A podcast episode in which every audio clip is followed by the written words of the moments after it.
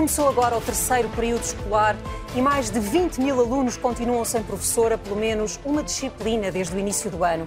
No próximo ano não serão só 20 mil, mas 100 mil alunos com falta de professores. O alerta sobre a necessidade de formar e contratar docentes era dado há muitos anos, mas recentemente o estudo da nova SBE sobre a evolução do problema na próxima década deixou evidente que já não há mais tempo a perder. Em Portugal formam-se anualmente menos de metade dos professores de que as escolas precisam.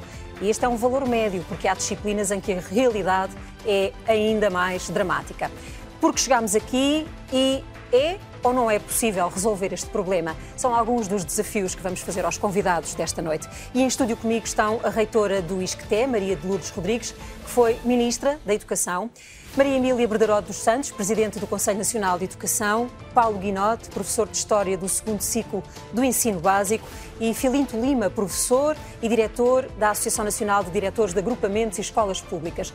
Vamos ter também, ao longo da noite, o contributo do professor da nova School of Business and Economics, Luís Catela Nunes, coordenador do estudo de diagnóstico e necessidades de docentes para esta década. Contamos ainda com a participação à distância de Ana Paula Canavarro, docente de Pedagogia e Educação na Universidade de Évora e coordenadora do novo programa da Matemática para o Ensino Básico. Temos também Mónica Morgado, ela é professora de português e espanhol do ensino básico e secundário, e Luís Sotomayor Braga, professor de História do segundo ciclo.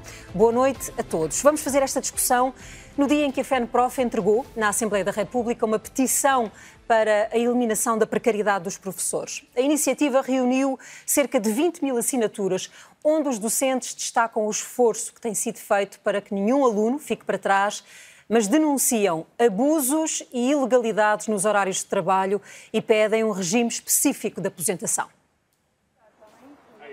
A vinda ao Parlamento quer pôr a questão dos professores no topo da agenda política e, para isso, trazem nas pastas quase 20 mil assinaturas contra a precariedade dos professores.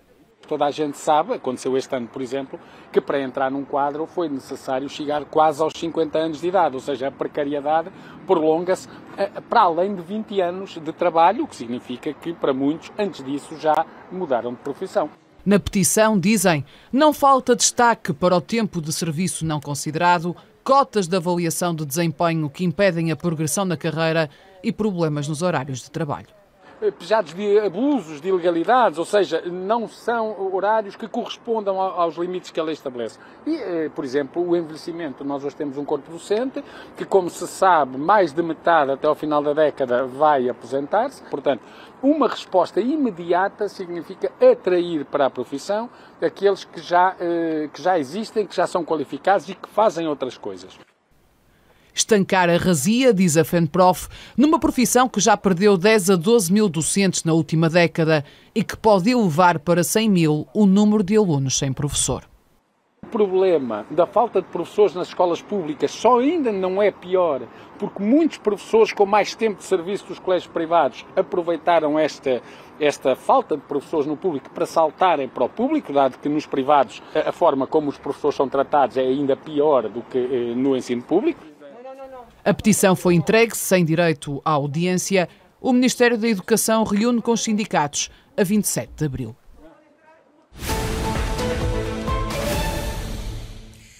Vamos procurar saber como chegámos aqui e porquê no raio-x desta noite. O ano passado, o Ministério da Educação encomendou um estudo a uma equipa de investigadores da nova SBE para avaliar a evolução do número de alunos e de professores na próxima década e, a partir daí, traçar as principais necessidades nas escolas. Do lado dos estudantes, esta é a primeira das mais sérias conclusões. De 2018 a 2031, a demografia aponta para uma redução de 15% do número de alunos. Do lado dos professores, as perspectivas são ainda menos animadoras. A média de idades dos professores em 2019 rondava os 50 anos, entre os 48 e os 51, em praticamente todos os níveis de ensino. A investigação da nova SBE prevê a aposentação de 39% destes professores até ao ano letivo de 30-31. Se nada mudar, no imediato, no Concurso Nacional de Professores, e segundo uma estimativa da professora Luísa Loura, diretora da Pordata, no próximo ano letivo, 110 mil alunos podem ficar sem aulas, pelo menos uh, uma disciplina. E três anos depois, no ano letivo de 2004 a 2005, este número mais do que duplica, vão ser 250 mil alunos. 250, estamos a falar de mais de metade dos alunos que hoje frequentam entre o sétimo e o décimo segundo anos. Olhando mais longe, mesmo tendo em conta a redução do número de alunos, com as aposentações previstas, vai ser necessária a contratação de 34 mil professores ao longo dos próximos 10 anos.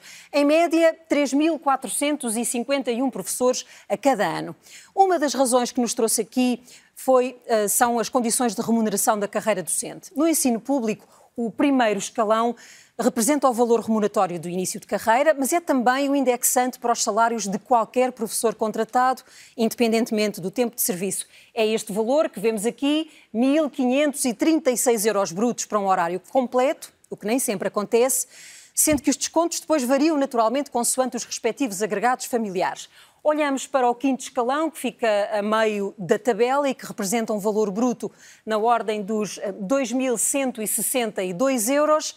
E o décimo escalão é o topo da carreira e tem o vencimento bruto de 3.405 euros. Mas aqui surge a maior crítica colocada pelos professores. Com o congelamento das carreiras, a progressão tornou-se mais burocrática e difícil, pelo que um professor que entra no primeiro escalão, com as regras atuais, pode levar 40 anos a chegar até ao topo da carreira. O ensino privado não paga melhor. Se olharmos para os valores de remuneração de estabelecimentos de ensino particular e cooperativo que aceitaram o contrato coletivo de trabalho e comparando níveis eh, salariais com os do um, eh, serviço público equivalentes, há uma disparidade que está à vista. Este é o diferencial do público e do privado. E aqui importa acrescentar um detalhe importante. No setor privado é preciso trabalhar 10 anos para chegar a uma remuneração igual ao valor do primeiro escalão do ensino público com um horário completo. Chegados aqui, é hora de somar todas as cotações.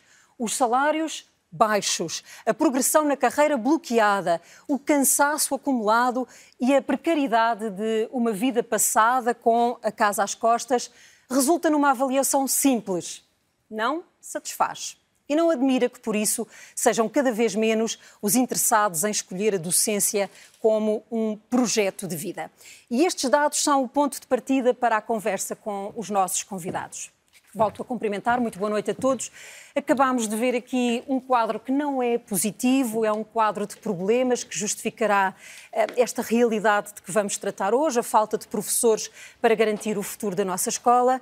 Mas perante mim tem também um quadro de professores e por isso o que vos pergunto, antes de irmos ao problema, pergunto-vos por uma razão, porque o Governo definiu essa prioridade para os próximos tempos, a contratação de novos professores, uma razão para ser professor hoje em Portugal. Professora, comece por si. Bom, hum, eu gostava, ainda antes de lhe responder a essa questão, de saudar a iniciativa do atual Ministro, enquanto Secretário de Estado, de uh, solicitar a realização deste estudo que permite a definição de políticas baseada em informação, baseada num diagnóstico rigoroso feito por uma equipa de investigação, juntamente com os serviços do Ministério da Educação. E isto é um ponto muito importante, é discutir um tema, é definir políticas e medidas baseada num estudo, baseada em informação que permite saber hoje que há falta de professores, mas que esse déficit é desigual no território, que é desigual nas diferentes disciplinas e que requer uma intervenção de curto prazo e uma intervenção de médio e de longo prazo. E isto é um ponto muito importante que devemos sublinhar, porque nem sempre os problemas na educação ou noutros setores são tratados desta forma, e isto é um ponto muito positivo. Razões para se ser uh, professor. Eu, como sou professora e sou por escolha, e de facto também no ensino superior temos um problema semelhante, uhum. não de escassez, mas de progressão, de condições de vinculação. O que é que é diferente no ensino superior? É diferente a gestão dos recursos humanos, é diferente o sistema de recrutamento. Uh, no que respeita às carreiras, as coisas já não são tão diferentes. Mas tem uma diferença fundamental: é que a gestão de recursos humanos é feita com autonomia pelas próprias universidades. E penso que uma das razões que nos levou a chegar aqui é o facto, é o modelo de recrutamento, de vinculação, de gestão de carreira, de gestão dos próprios, dos próprios recursos humanos, continuar a ser feita a uma distância das escolas que não permite fazer melhor, digo eu. O recrutamento continua a ser uma torneira que se abre e que faz sair professores de uma forma muito desqualificada a todas as escolas, com horários que não são compatíveis com as suas expectativas, quer dizer, é uma gestão que, na minha opinião, está toda errada, desde o modo de recrutar as até... As razões todas para não ser professor. As razões para ser professor são razões... Uh, uh, vamos lá ver, são, são as razões que sempre existiram, um pouco de vocação, um pouco de oportunidade de carreira, um pouco de expectativas... Uh, não lhe consigo dizer, só consigo colocar-me a mim própria no momento em que há muitos anos escolhi e escolhi ser professora. As razões que me levaram a ser professora, porque gosto de me manter atualizada, porque gosto de estudar, porque gosto de ensinar, falo que não me calo, vício de professor, que explica, explica, explica, uh, e com essa uh, imensa dificuldade de se calar. Mas eu diria que o problema da atração para esta carreira é semelhante ao da atração para outras carreiras. Repare, uh, funcionários públicos, técnicos superiores na administração pública, Uh, o início de carreira é ainda mais penalizante do que no caso dos professores. Portanto, eu diria que é uma... temos um, um, problema geral de resposta às expectativas que os jovens qualificados do nosso país têm.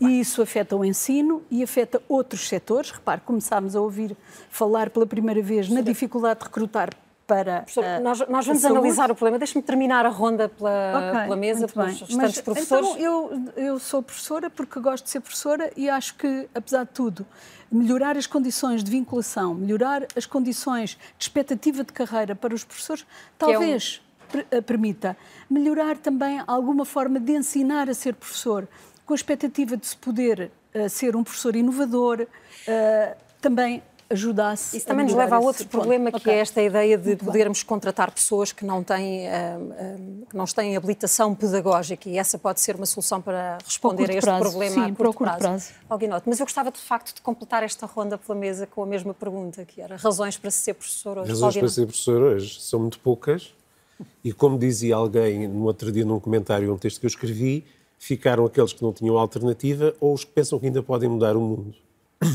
Eu não sei como penso, já não é possível mudar o mundo, não sei se fico na outra categoria.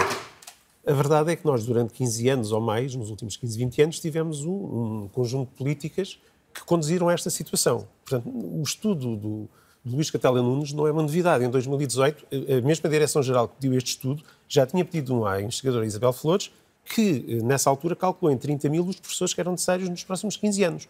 Ou seja, já em 2018 se sabia que esta situação existia e para trás foram, feitos, foram sempre feitos avisos de que aquele excesso de candidatos, que parecia ser um excesso de candidatos aos concursos externos para entrar na carreira, iria isso traduzir-se-ia em pessoas que iriam para as escolas ter as piores condições de trabalho possível. Sim, porque muitas vezes havia essa percepção de que havia haver professores havia, a mais, professores, que não tinham horários completos. Podíamos fazer aqui uma lista de, de declarações tristes e infelizes de muitas pessoas.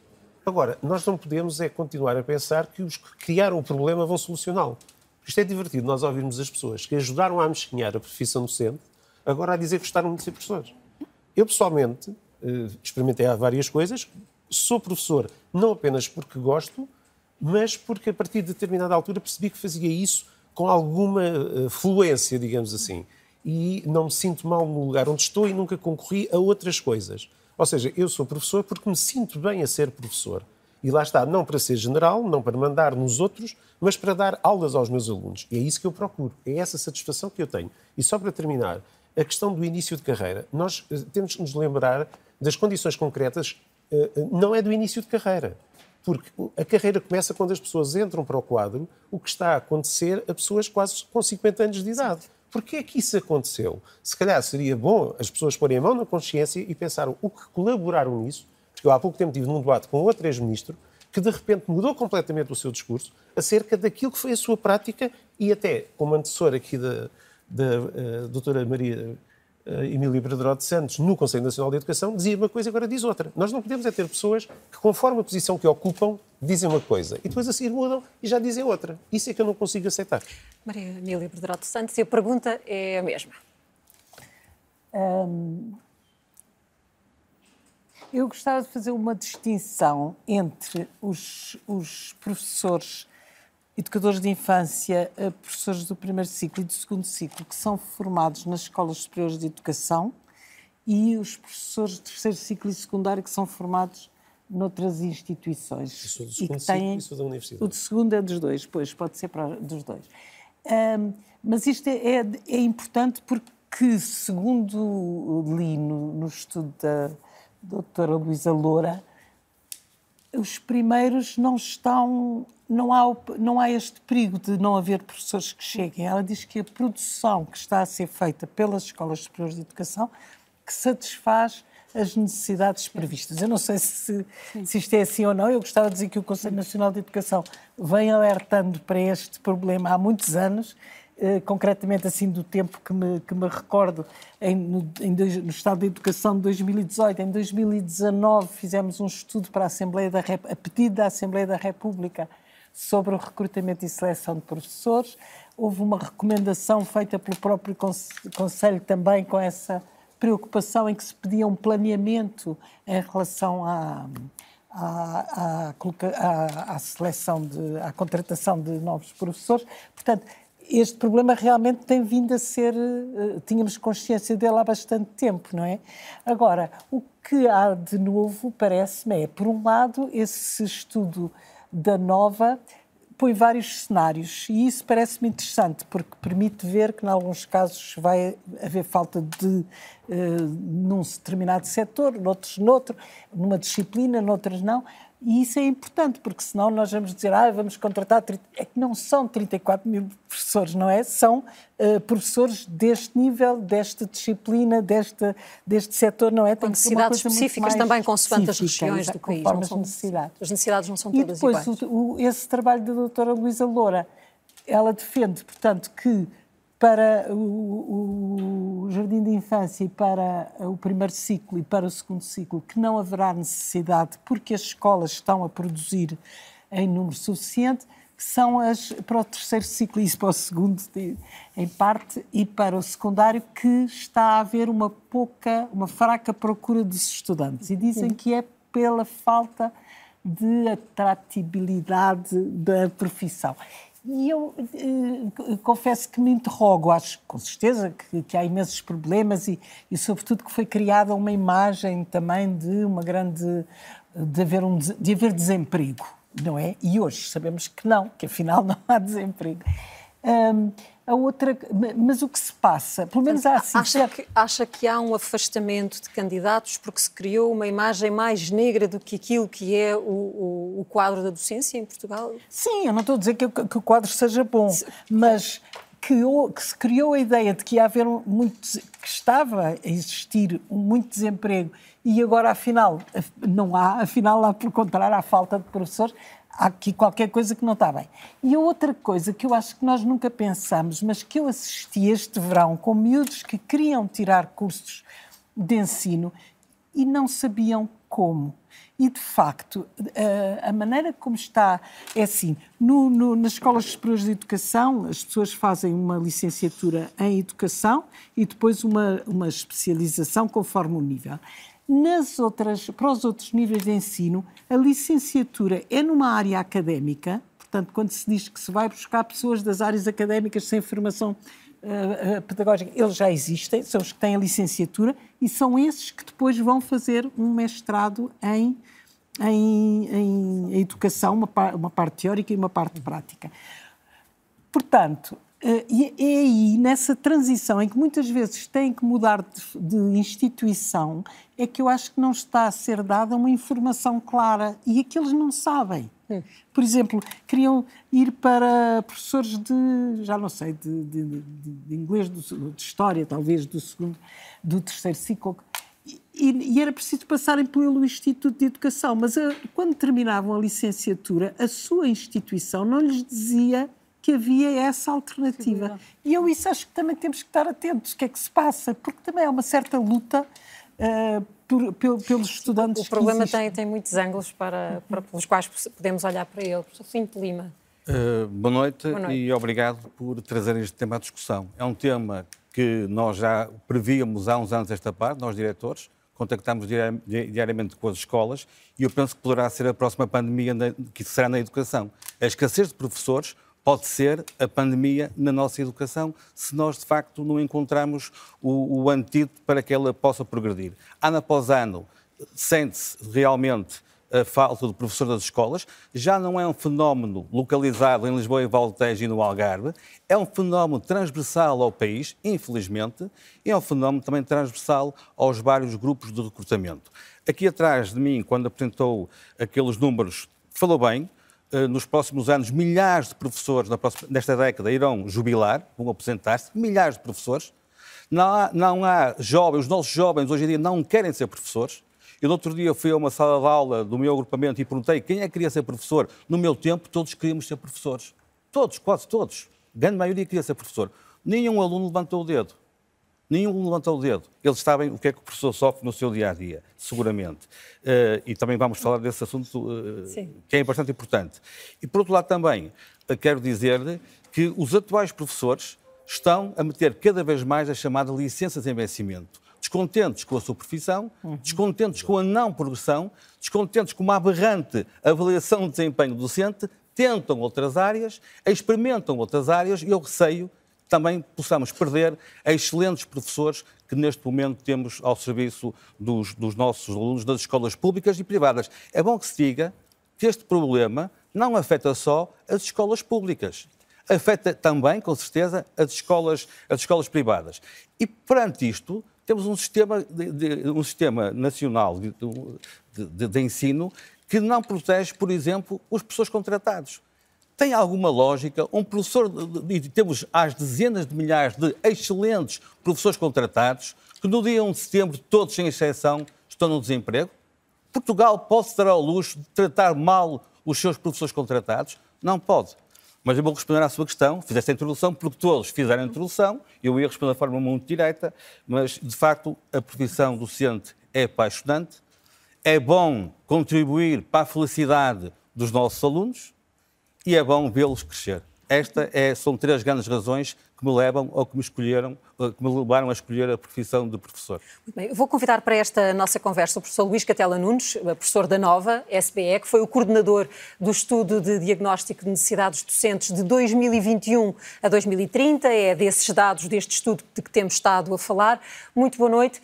E o que lhe pergunto é quando conseguiu perceber nas conclusões finais uh, do estudo qual era o quadro que uh, nos aparecia à frente para os próximos uh, eh, 10 anos, houve valores que o surpreenderam?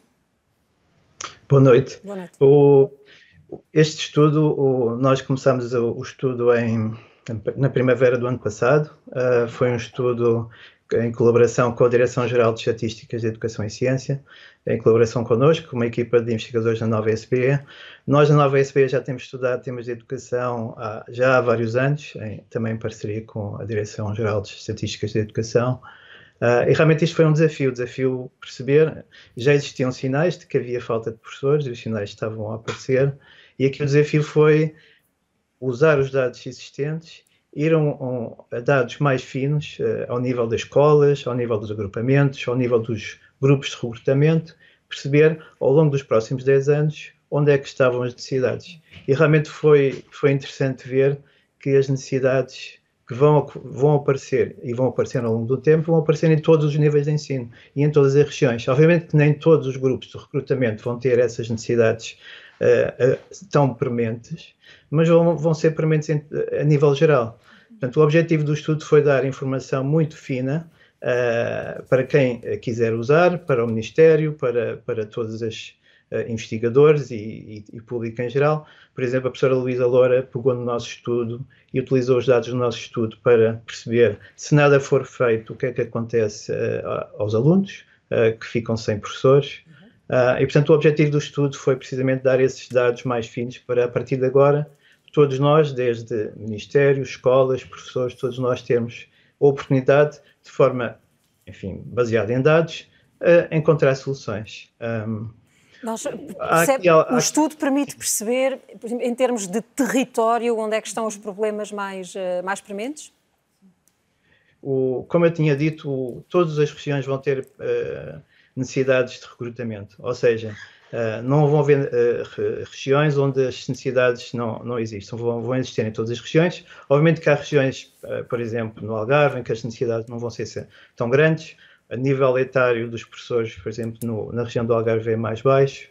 a região centro vai ser, por exemplo, a, a, região onde vai haver mais necessidades, porque aí os professores são, têm, em média, uma idade mais alta mas de facto há, necessidades uh, em todo o país. Uh, portanto, não, não é uma questão de dizer ah, isto é, é, é, um fenómeno que, que afeta apenas algumas regiões, não.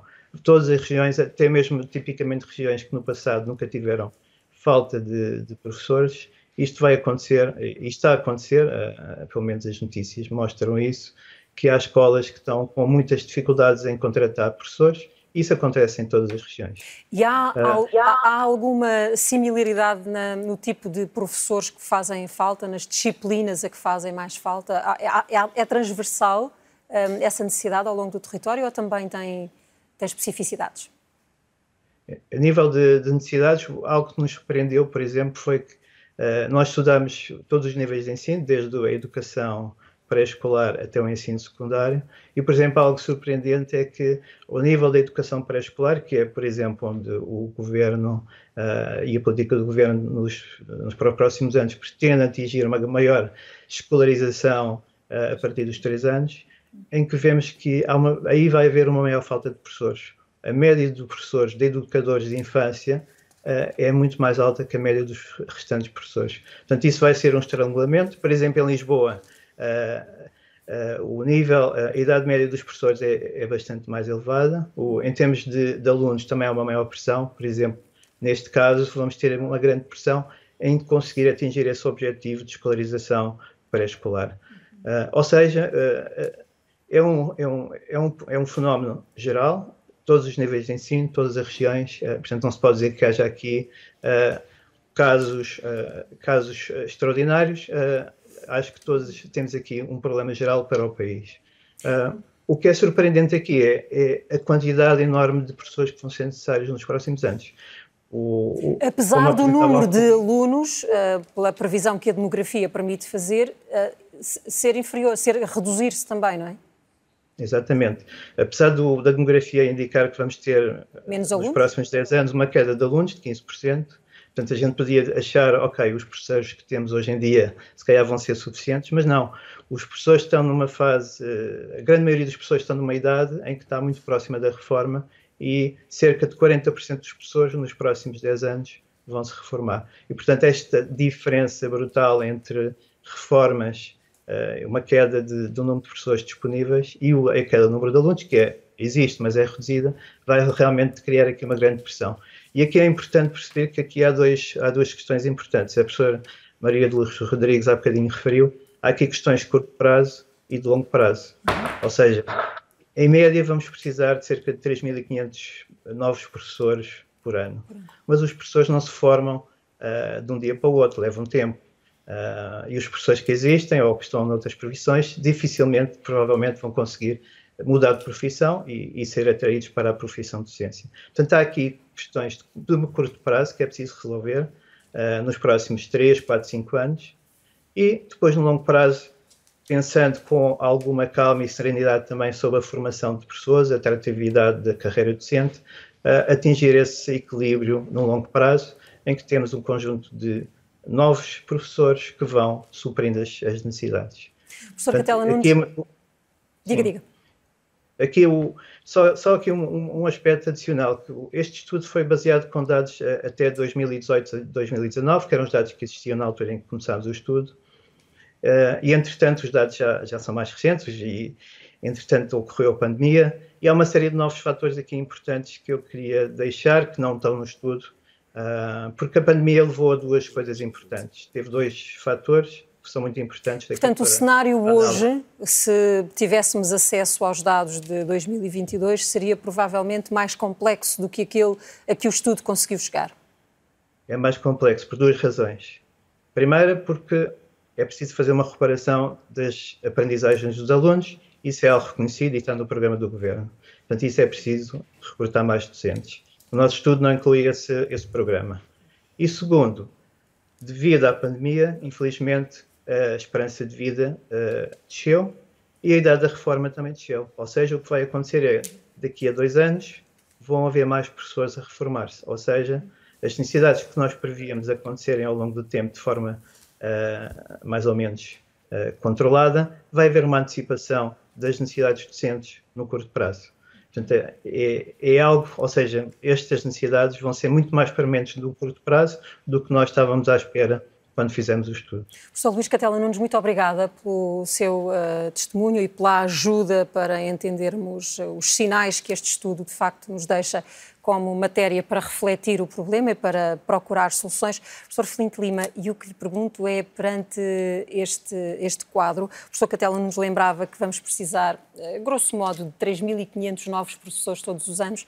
Ora, o ano passado foram formados 1.700 não vai haver alternativa, de facto, introduzir no sistema de ensino profissionais uh, sem competências pedagógicas? Eu não gostaria de voltar ao século passado, quando nos anos 80 anos 90 chegavam às escolas públicas e privadas portuguesas professores com as chamadas habilitações mínimas. Não gostaria. Não. Penso que essa pode não ser a forma de resolver este problema. Mas isso que está a identificar não é aquela, não, não se traduz por aquela crítica mais, mais comum de engenheiros a ensinar matemática, não é disso que está a falar? Uh, poderá, poderá estar a roçar aquilo que acaba de dizer. O que eu, não, o que eu queria, enquanto eh, cidadão português, é que os futuros professores fossem como os atuais, muito experientes, muito habilitados, muito bem preparados cientificamente. Mas eles existem? É isso que nós, Esses... é isso que nós queremos. É isso que nós, que nós queremos. Agora, há solução, se calhar, para, para, para este vírus. Eh, há um bocadinho disse que nós temos no sistema educativo professores contratados com 10, 15, 20 e mais anos de ensino, com mestrado, com doutoramento, bem preparados, que de facto podiam, a curto prazo, eh, eh, se fosse aberto um concurso extraordinário para professores contratados, poderiam fazer parte do sistema. São professores que são maltratados eh, todos os anos pelos diversos governos, não é por este, nem pelo outro, nem pelo outro, por todos os governos. Portanto, acho que são professores que merecem a nossa, a nossa consideração. Há bocadinho o Soutor falou, e fala-se agora muito da formação de professores. Ah, se não há professores, para que é que há formação? Nós temos que atalhar o problema antes dele de, de estar a suceder. Ou seja, nós temos é cativar professores para a carreira docente. Temos que lhes dar horários dignos de trabalho. Por exemplo, a doutora Maria Rodrigues comparou o professor a um técnico superior. Eu não compararia. Acho que é uma comparação, peço desculpa, mas que não se deve fazer neste debate. Os professores trabalham muito mais horas do que as 35 horas que estão obrigados. Mas muitas mais horas, todos sabem disso. Portanto, há que dignificar e valorizar a carreira docente e compará-la com o que é comparável.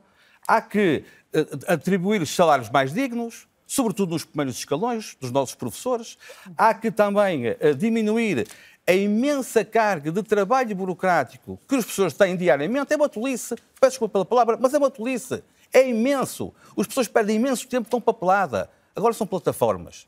Estamos no futuro, são plataformas. Plataformas e tens papelada. Tens as duas Exatamente, coisas. as duas coisas. Ninguém faz na plataforma sem deixar cópia em papel. É isso mesmo. É, é papelada e é, e... é, duplicado o trabalho. Às vezes... As plataformas, e as, desculpa, mas para animar isto um bocadinho, nós agora passamos a ter o dobro ou o triplo do trabalho, porque as plataformas, ninguém confia nas plataformas.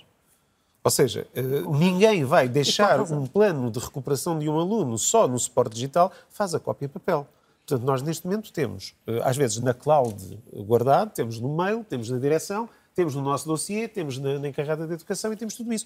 Esse monstro hiperburocrático foi criado ao longo dos anos sempre para monitorizar e parecer que está-se a controlar o trabalho do professor, porque o que aconteceu é uma desconfiança com o trabalho dos professores e isso foi transmitido. Os professores parecem não sabem o que é que estão a fazer, eles precisam de ser controlados. E tu falaste muito bem há bocado, a questão da avaliação de desempenho, que realmente é burocrática, foi reconhecido mais tarde em outros contextos, mas foi imposto aos professores exatamente para quê? Para diminuir o ritmo de progressão salarial, ainda muito antes de crises económicas e financeiras. E o que é que nós temos agora? Temos, por exemplo, quem entrar agora na carreira não tem isso, mas quem cá está, quem cá está, e essa é a chamada geração entalada, e o Luís Catalão nos fez muito bem chamar a atenção para, para um aspecto, mas esqueceu-se de outro. São as apresentações antecipadas por pessoas que estão esgotadas e não querem continuar na escola. E há pessoas a sair da docência com reformas de 600, 700, 800 euros porque não suportam mais sequer entrar na escola. E nós temos que perceber que os professores novos que chegam e aos quais é contra... E tu sabes como é que isso é feito. Tem 8 horas, este ano agora mudou um bocadinho, tem 8 horas, tem 8 horas, agora vai à outra escola buscar mais 6 horas, agora vai à outra buscar mais 6. E chegamos a ter professores em três escolas para ter um horário, que com o investimento nas deslocações e nos transportes, praticamente não dá dinheiro nenhum. Essa realidade acontece por incapacidade da escola em fazer a gestão não, dos não, horários? isto acontece porque houve regras muito específicas e muito claras ao longo do tempo para não permitir aos professores acumular horas extraordinárias e aos professores contratados, quando chegam, vamos imaginar, eu tenho 18 horas letivas, porque infelizmente estou no intervalo mesmo ali daqueles que se vão reformar ao fim de 10 anos, se lá chegar. O que é que acontece? Uma pessoa que se me for substituir em caso de doença tem 18 horas. Ora, nos meus bons velhos tempos, daqueles os anos 80 e 90 não tinham só coisas más, a direção da escola tinha autonomia na altura de nos dar 4 horas de qualquer coisa para completar as 22. Agora não tem essa autonomia. Quer dizer, voltou a ter agora. Um professor tem um contrato de 30 dias. A pessoa que está a substituir volta e nós sabemos que essa pessoa se vai embora. A, a escola nem sempre, às vezes faz uns subterfúgios e consegue manter a pessoa. Ou seja, os contratados deviam ficar a 1 de setembro e se têm 18 horas, receberem pelas 22, nem é preciso pagar-lhes mais. Era só dar-lhes o horário completo. A política de gestão de recursos humanos nos últimos 15, 20 anos foi a razão principal para que quem está dentro quer sair uhum. e quem está fora não quer Deixa-me só perguntar-vos uma coisa. Vou perguntar-lhe assim. A, a, a FENPROF tem, tem, estado a propor a, a, recuperação de pessoas que abandonaram o ensino uhum. e que pudessem, pudessem ser com um quadro de estabilidade diferente ou outra remuneração pudessem ser uh, atraídas a voltar? Eu não conheço o suficiente para responder a essa pergunta. O que quero dizer, respondendo também aqui ao professor Flint Lima, é o seguinte: quando eu faço a comparação com uh, os técnicos superiores, o que quero dizer é o seguinte: um técnico superior à administração pública ganha menos, mas tem condições de trabalho que não são oferecidas aos professores. Foi isso que eu quis dizer tem estabilidade, tem um contrato por um ano, não é para quatro horas nem cinco horas, nem ganha menos, mas tem um quadro de vinculação e um quadro de carreira que é mais claro e por isso acaba por ser mais atraído, eventualmente, digo é eu, por uma é carreira é de técnico superior do que pela carreira de professor. E, portanto, isto significa que é preciso fazer alguma coisa na carreira de professor que, mesmo tendo um salário superior, não oferece garantias suficientes não oferece confiança suficiente para que os jovens sejam atraídos. Digo eu, não conheço o suficiente.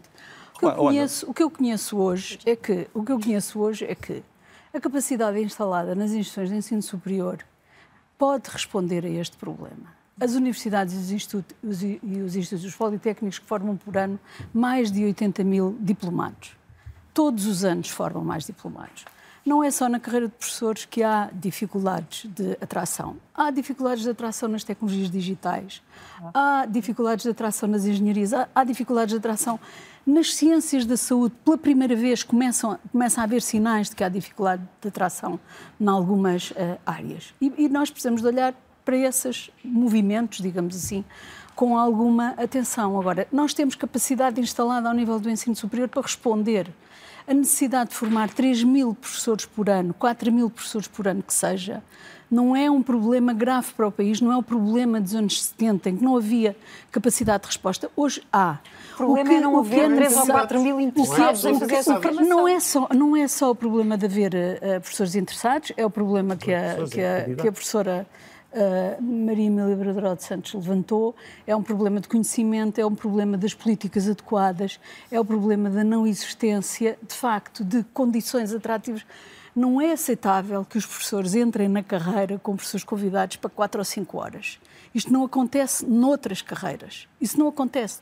Não acontece sequer na carreira docente. E, portanto, isso é uma coisa que tem que se uh, resolver. Se me diz, há 20 mil professores convidados e era por aí, uh, convidados ou contratados, enfim, e é por aí que se deve começar.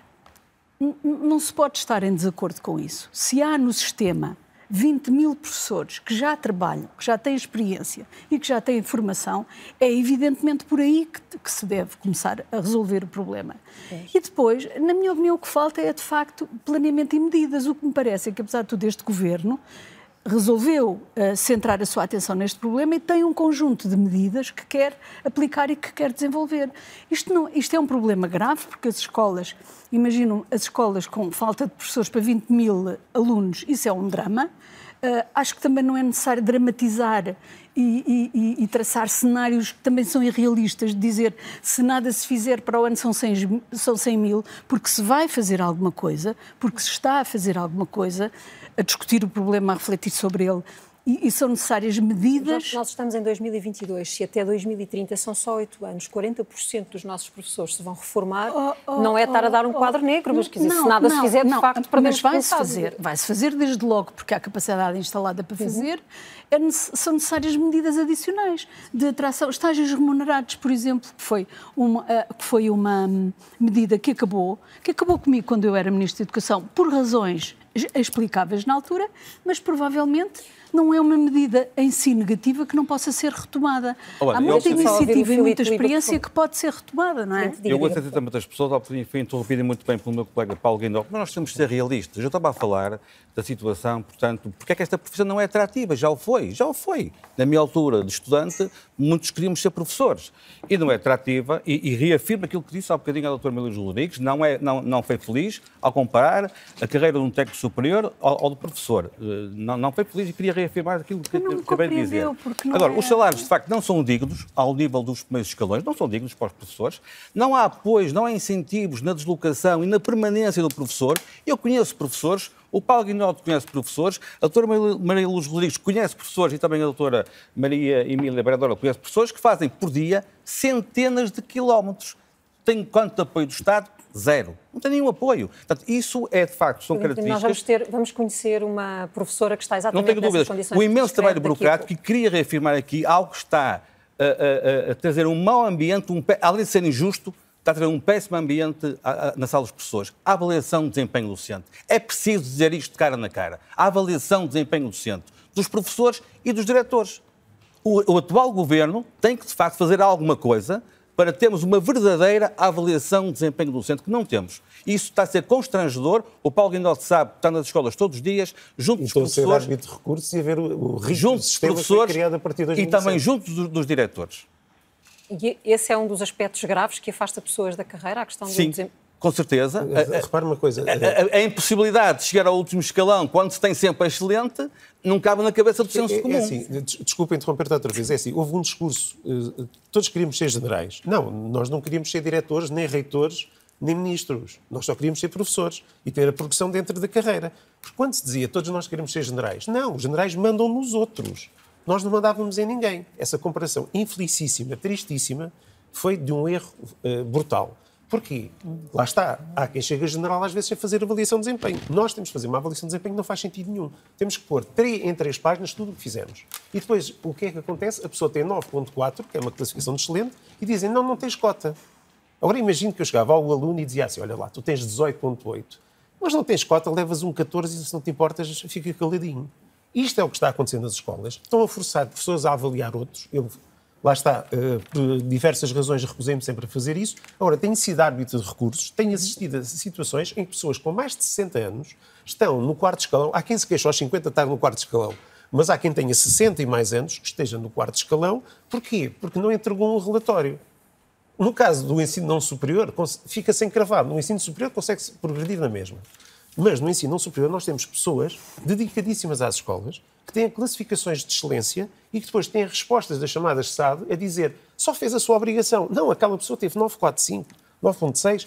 No caso dos diretores, eh, andavam a disputar a idade dos 10. Portanto, o sistema está mal pensado, não recompensa o mérito e foi uma forma em que as pessoas... Repara uma coisa, nós até, eu até posso instalar uma fábrica aqui para criar naves espaciais, mas eu posso não ter é pessoas para trabalhar lá.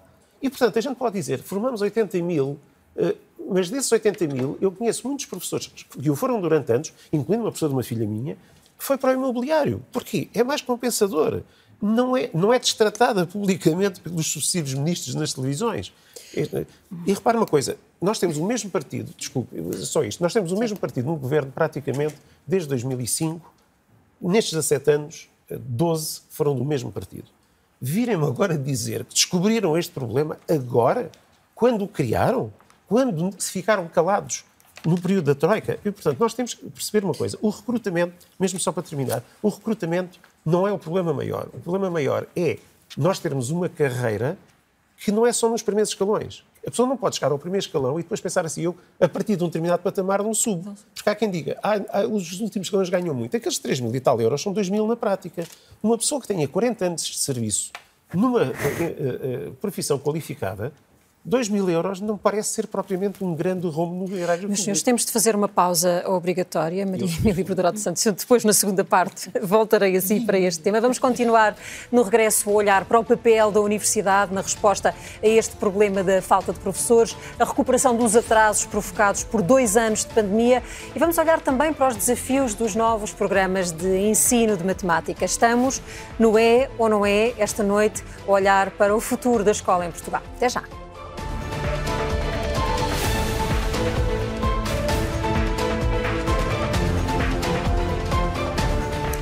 Bem-vindos à segunda parte do É ou Não É e esta noite olhamos para o futuro da escola em Portugal, numa altura em que nos preocupamos com a indicação de que há falta de professores nas escolas em Portugal e é uma tendência que vai agravar-se nos próximos anos. Luís Sotomayor Braga tem 50 anos e é professor de História. É também um dos autores do blog do Arlindo, que recebe 60 mil visitas todos os dias. É nosso convidado aqui no É ou Não É. Muito boa noite.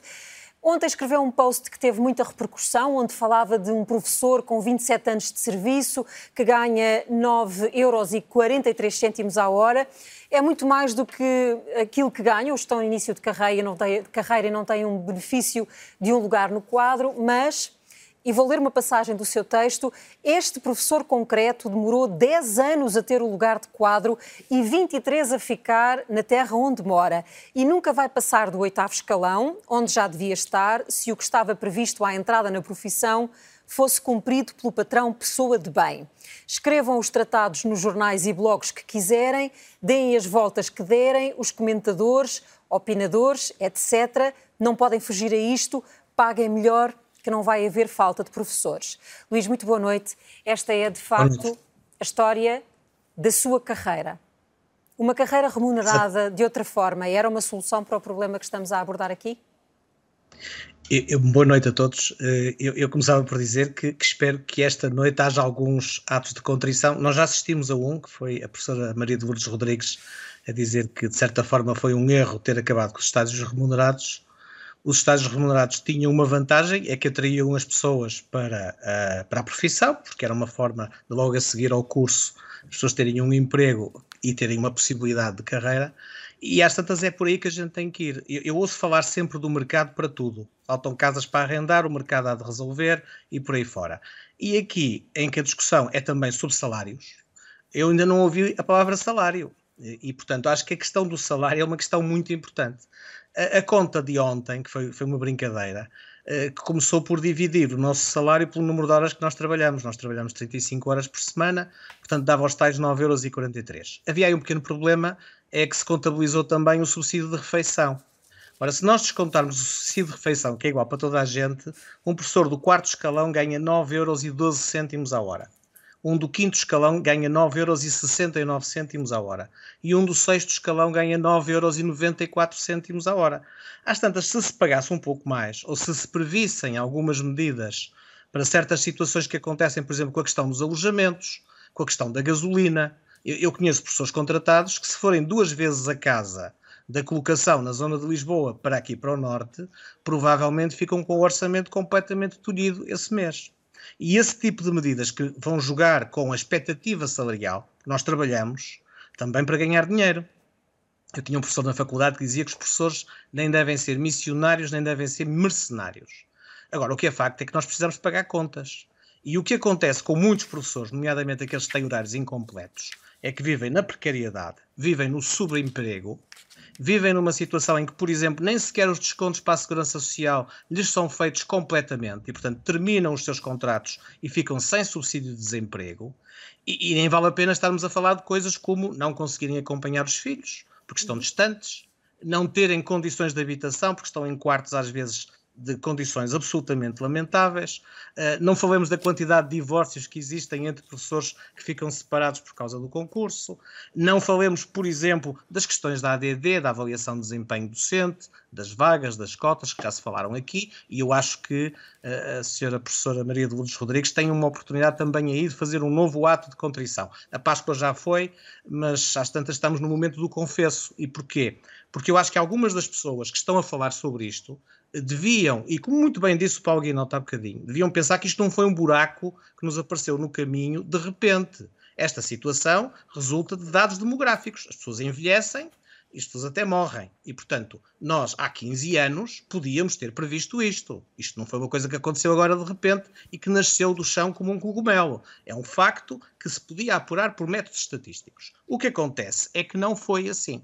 E eu, Maior, mas diga-me uma coisa, está a referir este período de, de 15 anos, mas havia esta percepção uh, nas escolas de que o problema Uh, ou seja, foi para si uma surpresa as conclusões do resultado da, da Universidade Nova ou não?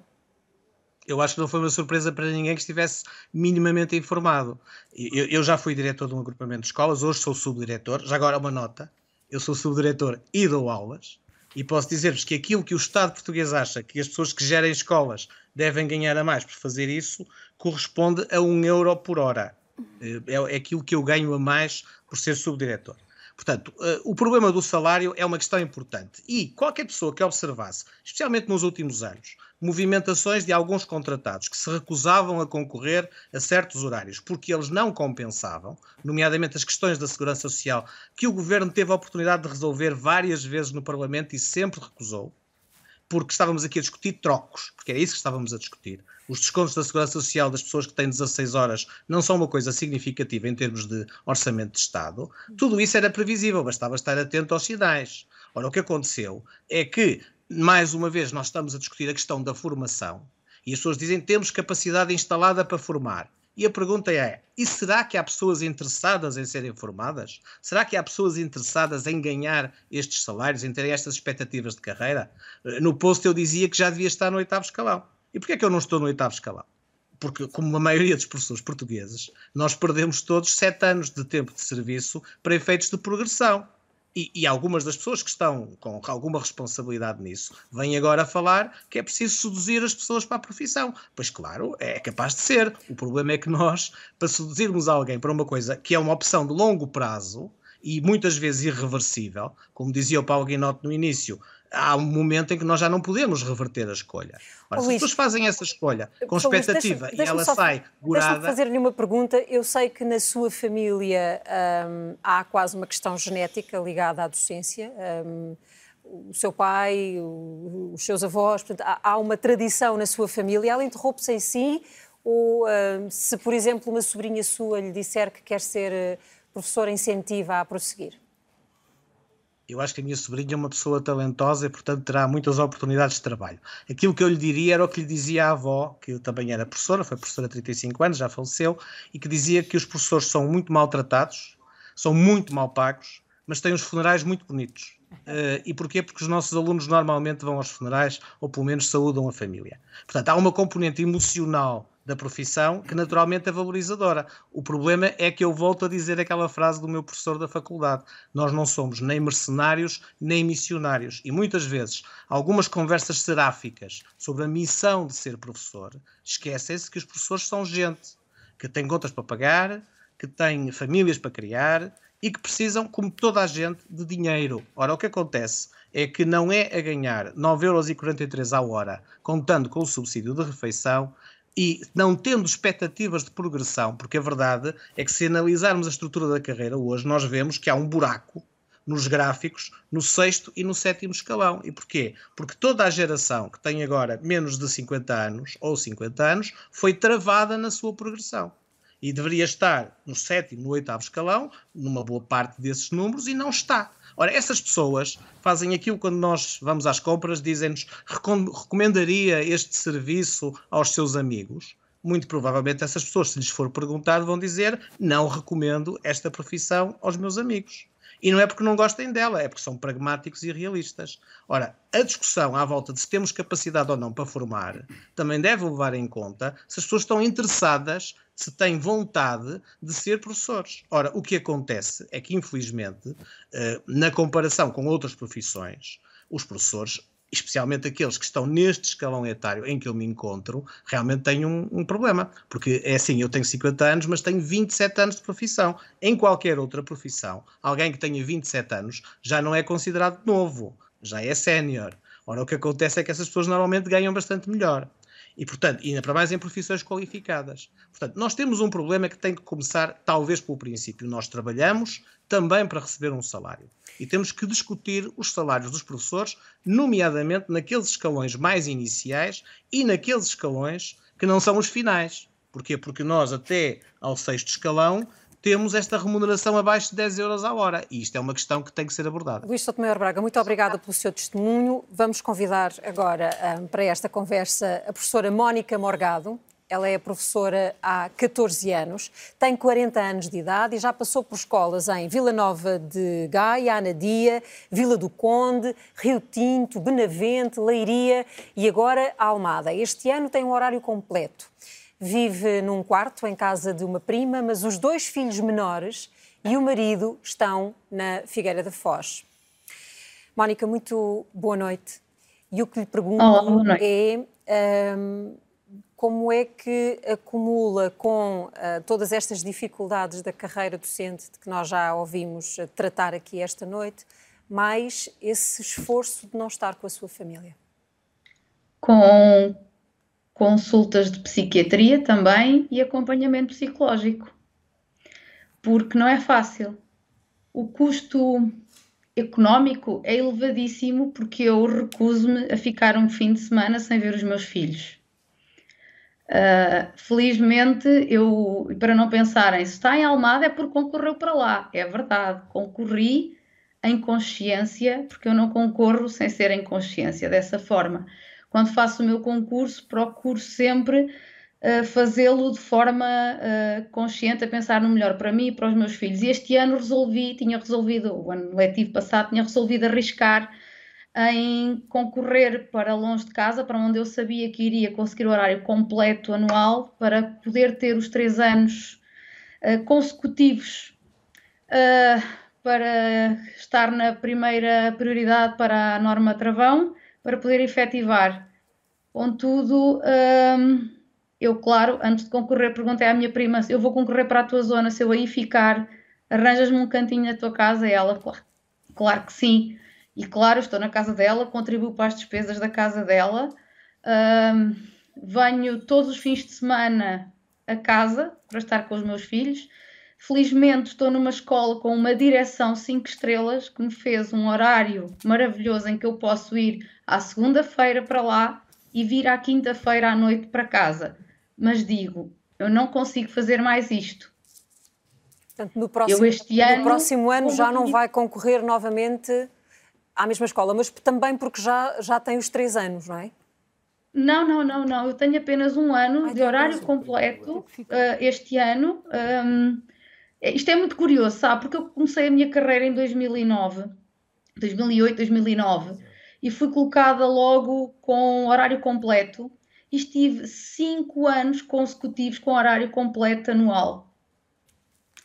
E depois, de repente, porque eu sou professora de português e espanhol e estava a ser colocada com o espanhol, de repente o espanhol começou a desaparecer novamente, porque houve um concurso onde aconteceu uma coisa muito curiosa em 2009, em que havia mais vagas para efetivar em espanhol do que professores licenciados ou com profissionalização em espanhol.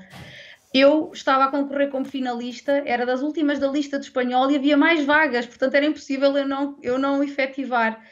O curioso é que então, para se resolver essa questão, o governo da época um, resolveu que os professores de línguas de inglês e de francês poderiam se tivessem um curso do Instituto Cervantes ou outra, uh, ou dois semestres do, de, ou três semestres, julgo, uh, da faculdade, onde tivessem frequentado aulas de espanhol, poderiam concorrer. Eu, por exemplo, vamos, eu não sei os números exatos já, falha-me a memória, mas se eu era o número 185, eu passei para o 300 e, e tal, e só havia 215 vagas, portanto há, há, sempre, há sempre alguma coisa que nos puxa ao tapete e que não nos deixa efetivamente avançar. Mas isto de ser professor precário é, é, é, é muito complicado. Eu, ano passado, estive em Leiria apenas com 12 horas a substituir uma colega já em português, porque aqui eu sou da Zona Centro e na Zona Centro é muito difícil conseguir um horário de, de, de espanhol, uh, portanto, português vai-se conseguindo um horário com algumas horas, substituições, e, e, e pronto, e cheguei ali a junho e a colega regressou e, e eu vim-me embora e, e, é triste porque trabalhei praticamente um ano e vou realmente ao site da Segurança Social e as minhas 12 horas não contaram para um ano de serviço, não é? Ou seja, é, é há tanta coisa que está errada, há tanta coisa que está errada e, e a classe docente é uma pena estar tão desunida porque eu não consigo perceber como é que eu chego a uma escola e numa sala de professores alguém me diz é colega ou contratada? E a resposta que eu dou é: eu sou professora e a senhora. Porque eu sou professora por paixão, desde os meus quatro anos de idade, que eu dizia que ia para a escola ensinar os meninos. E, e, e gosto mesmo disto. Eu já estou, como, como o colega há pouco dizia, uh, sou um bocado missionária também, não é? mas, mas eu já estou um bocado como o colega uh, Paulo Guinotti dizia. Um, é, isto é, é, é, é, um, é, uma coisa onde que quando se entra e se gosta é muito difícil nós desamarrarmos disto. Mas. Um, mas há, há, uma há, uma fatura, há uma fatura emocional e há uma fatura particular. Mónica Morgado, muito obrigada Sim. pelo seu testemunho. Eu um, pegava precisamente nesta, nesta vida, neste momento da vida da professora Mónica Morgado, professora Berderote, para lhe perguntar isto temos de falar dos alunos também, não é? Uhum. Um, e, e, esta professora começa o testemunho lembrando que consegue estar longe da família, longe de casa, longe de duas crianças menores com apoio psicológico. Um, há de haver melhores condições para ser professor, não é?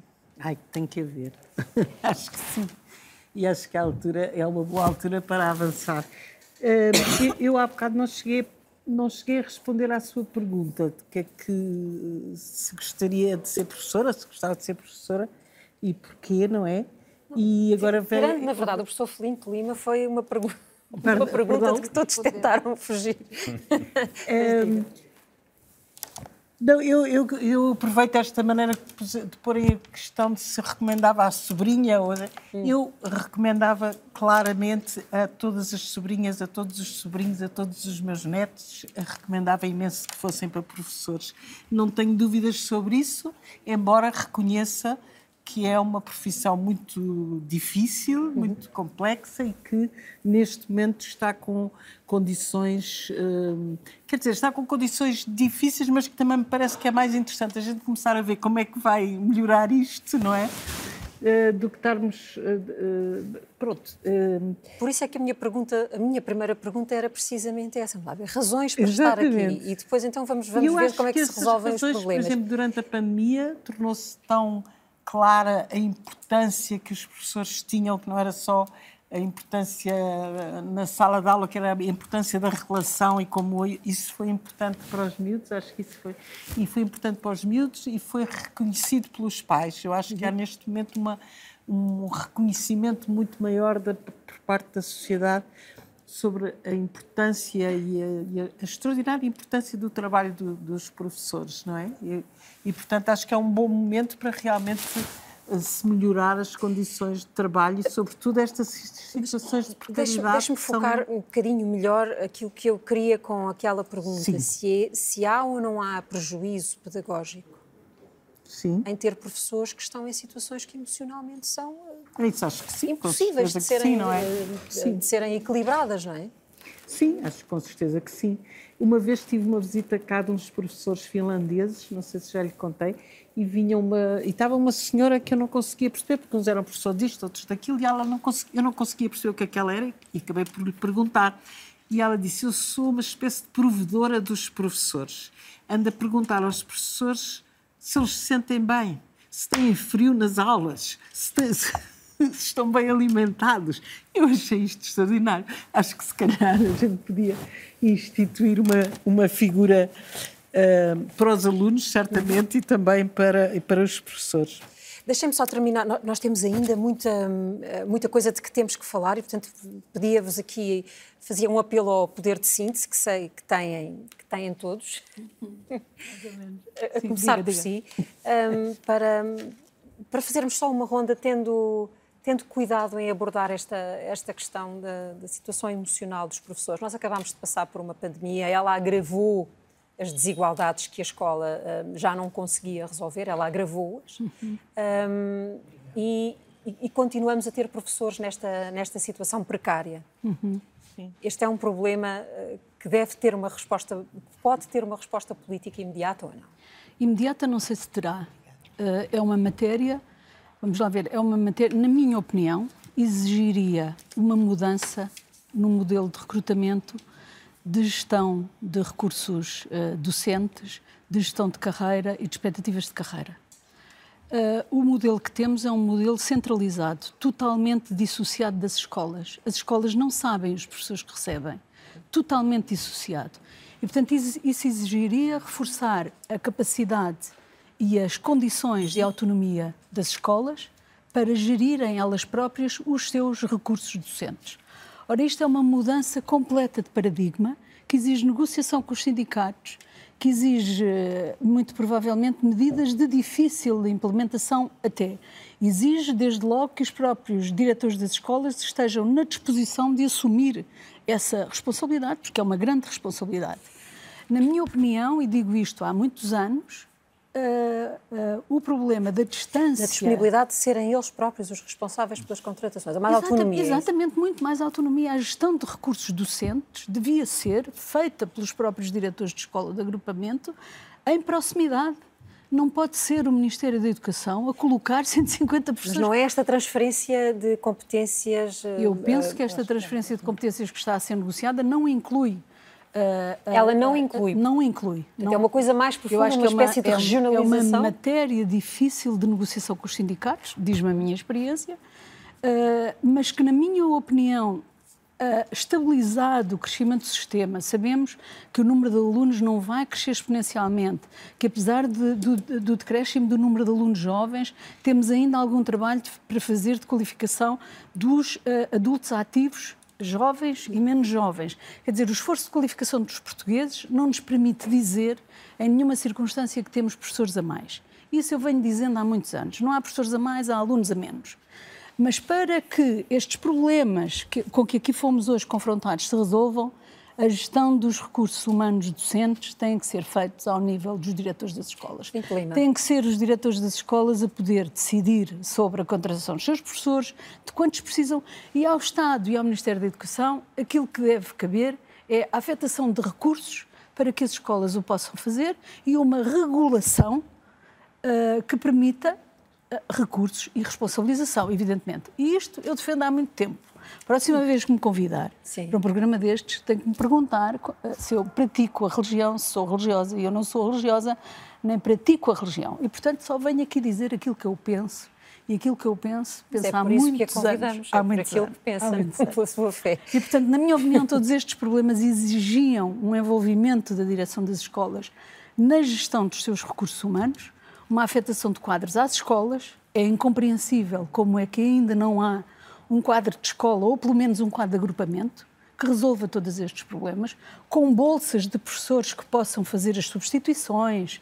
Mas isso uh, não existe por dificuldade de negociação com sindicatos? É, é essa a minha experiência? Essa a minha é a experiência, experiência, quando uh, coloquei isso em cima da mesa, quando isso esteve em discussão, a, a principal oposição foi dos sindicatos. Eu consegui que isso fosse feito, que essa transferência de competências fosse feita para as escolas em, meios, em bairros difíceis, as chamadas escolas TAPE, que tiveram naquela altura a possibilidade de fazer recrutamento direto e por quatro anos, uhum. é preciso fixar os professores. Não pode ser a professora com contratos ano a ano. Os, os, os contratos têm que ser mais duradouros. E, rapidamente, isso saiu de cena por pressão dos sindicatos. Portanto, Lima, queria muito rapidamente só ouvir a sua opinião sobre esta proposta. Muito rapidamente, mas é, é, é um, é um tema quente, é um tema quente, não posso tratar de uma forma simplista. Agora, nós já, de alguma forma, já contratámos numa fase muito, muito posterior a alguns professores quando a bolsa de recrutamento não responde às necessidades. Já o fazemos. Eu percebo bem aquilo que quis dizer a doutora Maria Luz Rodrigues. É um assunto que, que eu penso que os sindicatos deverão discutir com, com, com o Ministério e os, diretores, e os diretores, com certeza. Mas é um tema quente porque? É um tema quente porque é um tema... Não estamos só a ser vistos por professores. Portanto, vamos... é, é, um tema quente porque é, é, um tema que exige uma negociação entre os sindicatos e o Ministério da Educação. E, portanto, já há muitos anos. Eu penso que os sucessivos governos têm tentado, de facto, dar alguma autonomia às escolas ao nível da contratação, que já existiu, uhum. a BCE já existiu, os, os, os diretores faziam, criavam a, eh, a, eh, alguns critérios e nós próprios já contratávamos professores, mas é um assunto de, de, de grande melindre que eu penso que em poucos minutos não penso eu que não, não, poderá ser aqui abordado. Mas o assunto que há um bocadinho a Ana falou é muito interessante. Nós também devemos cuidar dos professores. Eu estou preocupado com os professores contratados. A, a Mónica Morgada é um exemplo, feliz ou infeliz, vocês aqui trouxeram, mas os atuais professores também merecem a nossa consideração, merecem a nossa estima. E temos pessoas nas escolas que, de facto, eh, alguns estão, estão desmotivados em virtude da carreira, insistem em virtude da avaliação do desempenho docente, em virtude do imenso trabalho burocrático que lhes tira tempo para a parte pedagógica. Há que também ter medidas para aqueles que atualmente estão no ensino e que podem, na minha, na minha perspectiva, alguns abandonar o sistema porque há outros, outras profissões bem mais aliciantes, quer em termos de vencimento, quer em termos de progressão da carreira. Acrescentamos agora à nossa conversa a companhia da professora Ana Paula Canavarro, ela é professora, é docente na Universidade de Évora.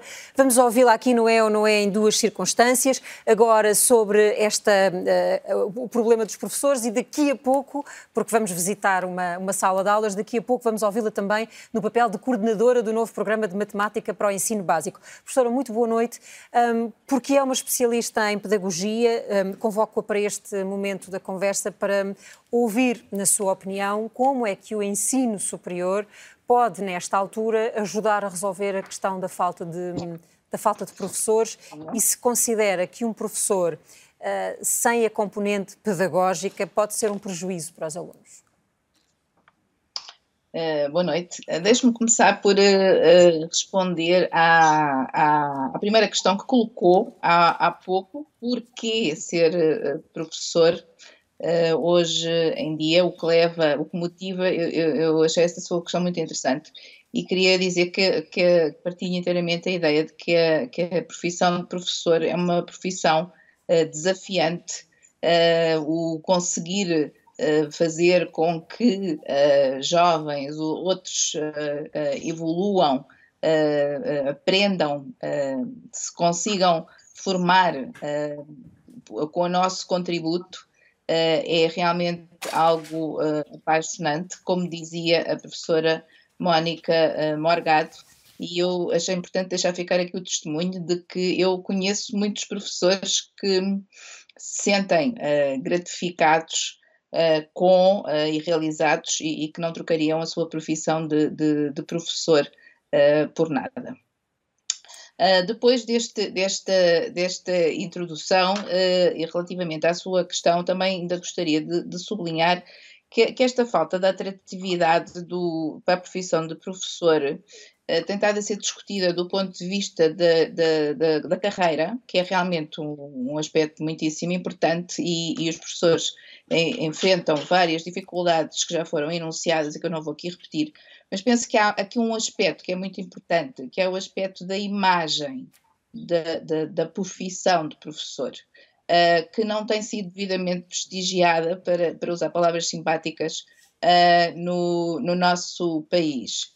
Eu penso que o, que o reconhecimento do papel único e insubstituível uh, do professor na educação e na formação uh, do, das crianças e dos jovens e, e, na própria possibilidade de evolução de um país, porque é isso que no fundo estamos a, a falar, um, é uh, uma, uma razão de, de, de fundo Uh, que precisa de ser uh, Professora, mas quando cuidado. fala na necessidade de reconhecer ou de devolver o prestígio à profissão, um, esta é uma observação crítica em relação a quem? Ao poder político? Quem é que tem retirado uh, prestígio à profissão? Ao poder político? É a comunidade? São os pais? São os alunos? São os professores? São, são, são, são o, o poder político, a sociedade, uh, às vezes muitos programas de televisão. Uh, penso que há, que há uma, uma responsabilidade que é partilhada por várias entidades, por, por, vários, por vários setores, Uh, e que uh, realmente uh, cria uma, um mal-estar relativamente à profissão que, independentemente das condições da carreira serem melhores ou piores, hum, eh, é uma, uma, algo que está na raiz do problema. E, hum, e, não deveria ser assim. Eh, nos países orientais, nos países do norte da Europa, a profissão de professor tem, tem um elevado estatuto, é uma honrosa profissão, à qual só acedem os melhores estudantes com notas de candidatura bastante elevadas. E, e portanto, eu penso que uh, uh, se nos focarmos em uh, divulgar e em reconhecer a importância do professor, e há bocado a professora Maria Emília Bradorado falava na, na, na, época da pandemia e nessa altura bem se percebeu a importância não só dos profissionais de saúde, mas também dos professores, um, penso que faríamos um, um, bom, um, bom, um bom contributo para que esta situação melhorasse. Uh, existem alunos que estão eternamente gratos, que são eternamente gratos aos professores que tiveram, que muito fizeram por eles, e portanto penso que esta uh, ideia é uma ideia que, que, que poderia ser mais discutida. Uh, uh, relativamente à pergunta que me colocou, naturalmente que tem toda a razão no que diz. existem matérias do foro educacional que são matérias que a formação inicial tem que tratar. Uma das preocupações que existe na formação inicial de professores é criar uma formação completa para que um docente o futuro profissional do, do ensino possa realmente uh, prestar uma boa qualidade do ensino. E essa Portanto, sem essa componente, é... uh, sem essa componente há um prejuízo para o aluno. Há um prejuízo para o aluno, completamente, porque existem uh, muitas matérias uh, do foro uh, educacional, e posso aqui enunciar algumas, e que são, evoluem conforme as, as, necessidades da sociedade, que têm de ser consideradas. Por exemplo, é, é, é, do foro da pedagogia ou da didática um, que os professores uh, se preparem para lidar de uma forma fluente com as tecnologias uh, enquanto recurso para as aprendizagens dos alunos. É, todas as pessoas, atualmente, os alunos, os professores, são muito competentes na, na utilização de, das redes sociais, das tecnologias para, para, para, para comunicar, mas é um, algo completamente diferente trabalhar com tecnologias para promover as aprendizagens dos alunos. Uh, Professora, eu proponho é um então que, que, que, nesta, que nesta altura uh, passemos a um exemplo disso que nos está, uh, que nos está a falar, que é a forma como a tecnologia pode ser utilizada para a aprendizagem. Vamos então falar do novo programa de matemática no ensino básico e já volto à conversa consigo. Este novo programa está a ser testado em oito escolas espalhadas pelo país. Fomos até Évora e acompanhámos uma turma do terceiro ano. A professora responsável fala numa matemática mais tecnológica, mais intuitiva e, sobretudo, mais compreensiva.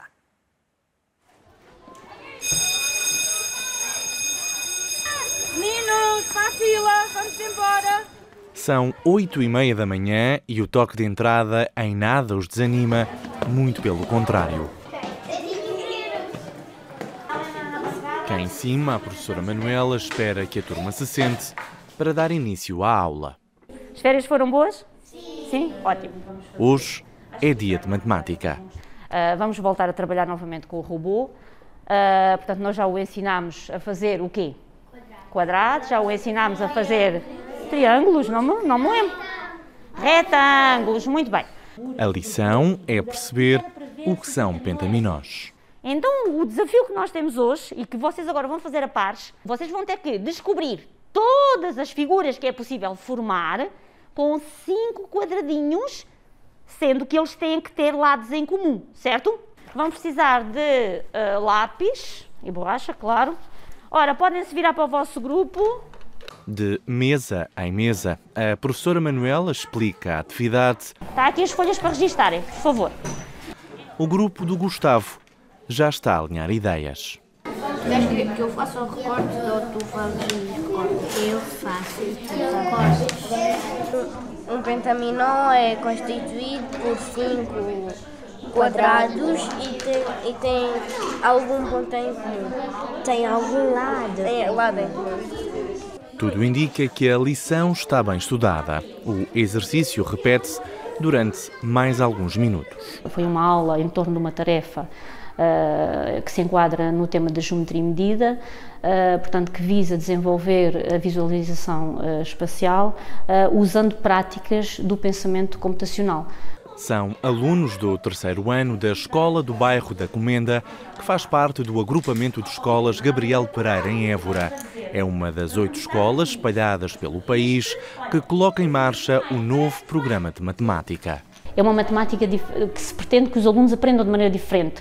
Uh, portanto, um dos grandes objetivos uh, deste programa é uh, que os alunos valorizem, que gostem de matemática, que valorizem o papel da matemática. E nós tivemos que retirar alguns conteúdos que nós achávamos que na atualidade e, e no futuro estas crianças não vão ter qualquer relevância e tivemos que acrescentar outros que achamos que são fundamentais. Isso é o quê? O que é que tu representaste? Um?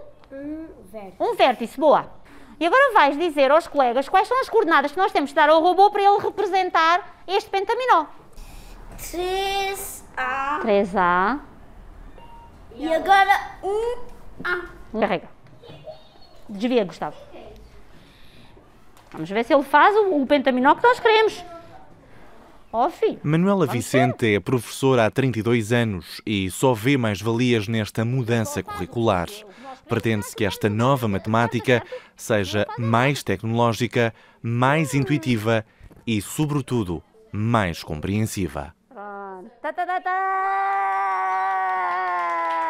Uma das, das, grandes apostas deste programa e que diferencia relativamente ao programa anterior é a questão da importância que nós damos ao uso da tecnologia, em, não, não pela tecnologia em si, mas pelo uso que ela nos pelos benefícios que ela nos pode trazer para aprofundarmos os conceitos. Tenho aprendido com o robô, tenho, tenho aprendido formas geométricas e, e, e, e contas. Realmente, a matemática não é para complicar. Achas que agora fica mais fácil? Sim. Tiveste melhores notas já? Sim. Para já, a aula terminou. Amanhã estão de regresso. O teste à nova matemática continua para que no próximo ano letivo o programa seja colocado em funcionamento em todo o país, nas salas de aula do primeiro, terceiro, quinto e sétimos anos. Professora hum, Ana Paula Canavarro, nós estamos perante um esforço, este novo programa, de tornar a matemática mais tangível, de pôr as crianças a perceber que ela se relaciona com vários aspectos da vida do dia a dia. Para além disso, vamos conseguir melhorar nos rankings? Esse, teríamos que esperar para, para, para ver eh, aonde os alunos que responderem aos estudos internacionais se vão colocar. Uh, naturalmente que a equipa que uh, desenhou este novo programa de matemática para o ensino básico uh, confia que este, as aprendizagens que pretendemos que agora sejam realizadas nos coloquem bem nos rankings internacionais, até porque o, este novo programa vai ao encontro de uh, aquilo que é, uh, por exemplo, defendido pela OCDE, que é responsável pelo estudo PISA, não é? E, portanto, um, neste novo programa, como referiu, um dos grandes objetivos é adequar as aprendizagens que são feitas pelos alunos às necessidades do século XXI.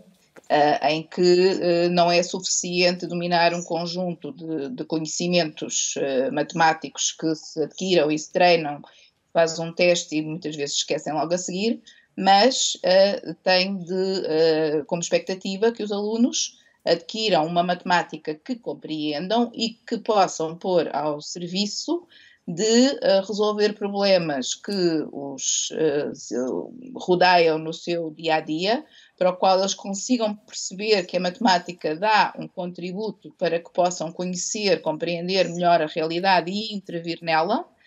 Uh, e uh, realmente isto é, é o, o, que se chama, de, em, em traços em, gerais, de literacia matemática, uh, e, e, que realmente uh, faz toda a diferença na possibilidade dos alunos darem valor à matemática, pensarem que a matemática é algo que os pode empoderar uhum. no, na, na sua vivência diária nomeadamente, por exemplo, para perceber como funcionam as máquinas que estão à sua volta, os robôs. Não é? O raciocínio computacional é um dos objetivos também desta, desta reforma.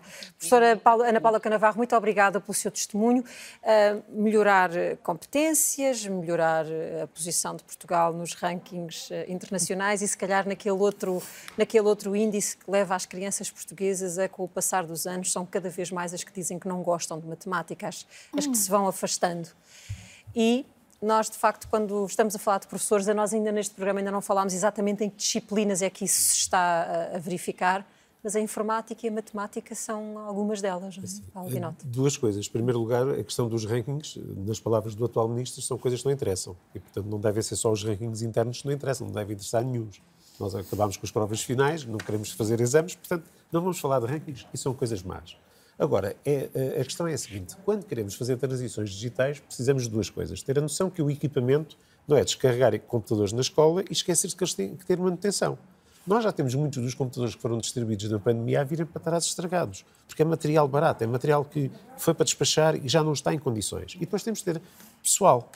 Não adianta criar uma disciplina de tecnologias de informação e comunicação com uma carga horária, apesar de tudo, mínima, e depois não ter pessoal sequer para lecionar é o contrário do problema do espanhol. Ou seja, nós criámos uma disciplina que tem toda a lógica, mas não houve qualquer estudo, lá está, quando andaram a fazer estudos na GEC, esqueceram-se disso, como é que se atraem professores das áreas das ciências e da, informática para ganhar 600, 700, 800 euros e dar 10 turmas? Vamos lá ver uma coisa. Temos que ser uh, uh, uma, uma, disciplina semestral, que em algumas escolas é semestral, que tem 90 minutos, implica que o professor tenha 11 turmas para dar informática.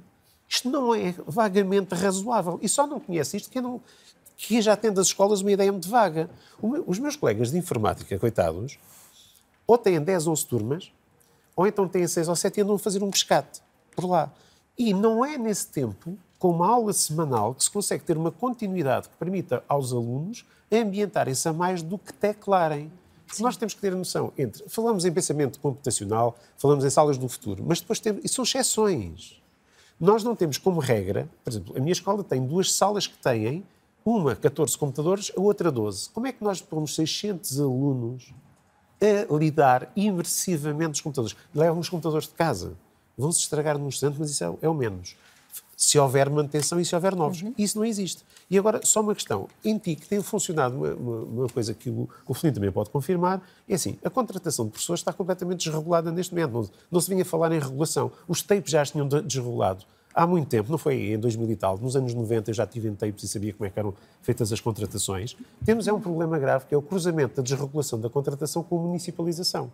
E nós já temos neste momento os cursos profissionais a contratarem ad hoc pessoas sem qualquer formação pedagógica para dar disciplinas que são criadas no momento e que nós não sabemos muito bem aquela pessoa porque é que aparece lá. E essas pessoas são contratadas através de entrevistas nas escolas. Portanto, acha que deve manter-se centralizada essa competência no Ministério, é isso? Para as disciplinas uh, tradicionais. É assim, nós, nós não temos um país tão grande nós somos menores que certas cidades uh, de outros países e, portanto, não me venham dizer ai, Bragança é tão longe. Não, neste momento Bragança não é tão longe. Já fui chamado stalinista por isso. Eu acho é que deve haver regras claras e não podemos ter pessoas do ensino superior a dizer ah, as médias dos cursos do ensino superior não devem ser comparadas porque há umas instituições que inflacionam e outras não.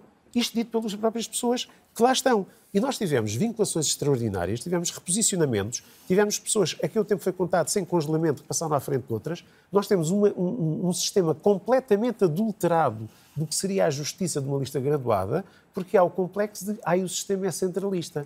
A gestão de proximidade é feita, o Flint não me deixará de negar, nós na oferta de escola, a minha escola está a partir horários às duas horas na 15 duas horas, para que o outro que tem 18 e 20 venha dar duas horas à nossa escola. Caso contrário, temos alunos que não terão disciplinas do princípio ao fim do ano, incluindo informática. Uhum. Portanto, não vamos estar a dizer, ai, vamos mudar o sistema de... Não, não. Este sistema, esta gestão de recursos foi criada pelas pessoas que nos últimos 15 anos a montaram. Agora, não digam que está errada, porque nós dissemos, muitas pessoas disseram desde o início, isto vai dar mau resultado. Estamos a aproximar-nos muito rapidamente do fim e eu pedia-vos que uh, elegessem uma solução da urgência que consideram que ela tem para, para o problema. Professora, comece por si. Eu, eu acho que tem que haver várias soluções, mas de qualquer maneira, certamente que recorrer à bolsa dos contratados já, já colocados e os que não, não foram colocados, acho que é uma prioridade. Em segundo lugar, que se deveria uh, recorrer aos. Uh, há, bocadinho a Ana falava de, dos professor, de pessoas profissionais de outras áreas que gostariam de vir para professores. E há, de facto, não sei em que quantidade, mas há. Mas o que me parece é que deveriam ser enquadrados nas escolas, acompanhados por professores cooperantes, com um estatuto reconhecido e uh, por professores do ensino superior da... da... Fazendo a formação já uh, nas, nas escolas. Sim, sim. Um, e, e, o mesmo, e a mesma situação também devia ser revista na formação inicial dos professores, não é? A questão do, da prática acompanhada, tem, acho que de qualquer maneira seria benéfico, quer para as escolas uh, e, e, para os professores, para quem o facto de, de, poderem ter uma atualização, de terem novas responsabilidades, terem maior autonomia, acho que tudo isso é sempre estimulante e interessante e, e ajudaria a tornar a profissão mais interessante. E, por outro lado, para também as instituições de ensino superior conhecerem melhor a realidade das escolas e poderem uh, também uh, até fazer investigação sobre isso, que é uma coisa que, há, que, falta e que é pouco valorizada. Eu não acho que a sociedade portuguesa não valorize os professores. Temos pelo menos estudos que mostram que sim, que é o sistema educativo é público, é a instituição em que, nos, em que disseram que tinham mais confiança de todas as instituições Não tem esta preocupação que a professora Ana Paula Canavarro referiu, de mas... sentir que há falta de dignificação da... Sim, e, e, e acho que no, que no, ensino superior que isso, e, na, e na, no apoio na Fundação para a Ciência e Tecnologia, na, na reconhecimento da importância da investigação aplicada à educação, tudo aí eu acho que havia um grande trabalho a fazer, de facto. Muito Lima, falta aqui alguma solução de que não tínhamos falado? Uh, Deixe-me só dizer que eu tenho esperança no futuro, tenho que ter esperança no futuro. Sou diretor, sou professor, professor é sempre uma pessoa esperançosa e tenho esperança. Eu espero é que o Ministério da Educação perdeu uma Secretaria, uma Secretaria de Estado, penso que isto não deverá enfraquecer portanto, o Ministério da Educação precisa ser, ser pujante. E também pedi ao Ministério das Finanças que nem sempre é aliado à sua educação, que olhasse mais para a educação, para os recursos humanos das escolas. Portanto, eu faço aqui um apelo ao Dr. Fernando Medina, que seja mais amigo da, da, da, educação daquilo que foram os ministros das, Finanças do passado. Soluções, eu no início falei de uma, a abertura de um concurso extraordinário para pessoas contratadas e seguramente tornar a carreira de professor mais atrativa. Atualmente, vimos aqui algumas imagens uh, uh, e alguns testemunhos, a carreira de professor não é atrativa. E eu também já agora queria dizer ao colega Luís que ele enganou-se nas contas. Ele não pode fazer as contas a 35 horas semanais de trabalho de professor. Os professores trabalham muito mais do que 35 horas semanais e, portanto, o valor que ele deu é... É muito alto, tem, tem, que ser... Tem que, iria baixar se as contas fossem feitas com acerto. Eu não lhe perguntarei nunca pela fé, mas percebemos bem neste programa que considera Sim. que é possível trazer soluções para, para o problema. Quer acrescentar alguma ideia? Não, é possível. Acho que neste momento o país tem recursos que não tinha nos anos 70 quando o sistema de ensino tinha uma pressão da procura que não voltou a existir. Temos um grande desafio de qualificação dos jovens, mas também de qualificação dos adultos. Felizmente, o país hoje tem recursos recursos ao nível das instituições de ensino superior, recursos ao nível das escolas, da direção das escolas, que compreendem e têm o anseio de participar nas soluções. E temos um programa, temos um diagnóstico com soluções, com propostas e, na minha opinião, isto é uma questão de planeamento e de trabalho. É fazer, não é apenas conversar, é fazer. Há um conjunto de medidas que estão previstas no programa do Governo, há um conjunto de medidas propostas pelos vários estudos, há um conjunto de medidas propostas pelos diretores das escolas. É ter um programa efetivo, ter um calendário e um prazo para ir resolvendo os problemas de curto prazo e resolvendo os, os problemas de médio prazo. E acho que no curto prazo é resolver a falta de professores nos 20 mil alunos que não têm professor. Isso não pode acontecer. E no médio prazo é resolver problemas de formação, problemas de recrutamento, problemas de carreira, problemas de condições de trabalho e isso exige um pouco mais. Mas está, está previsto, há planeamento, é fazer, é fazer. E eu sou bastante otimista e acho que, apesar de tudo, temos hoje recursos que não tínhamos nos anos 70.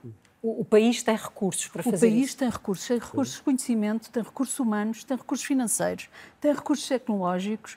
Temos que fazer os investimentos uh, necessários e adequados. As escolas não podem ficar mais 10 anos sem que haja um plano de investimento. Nós chegámos aqui por incompetência.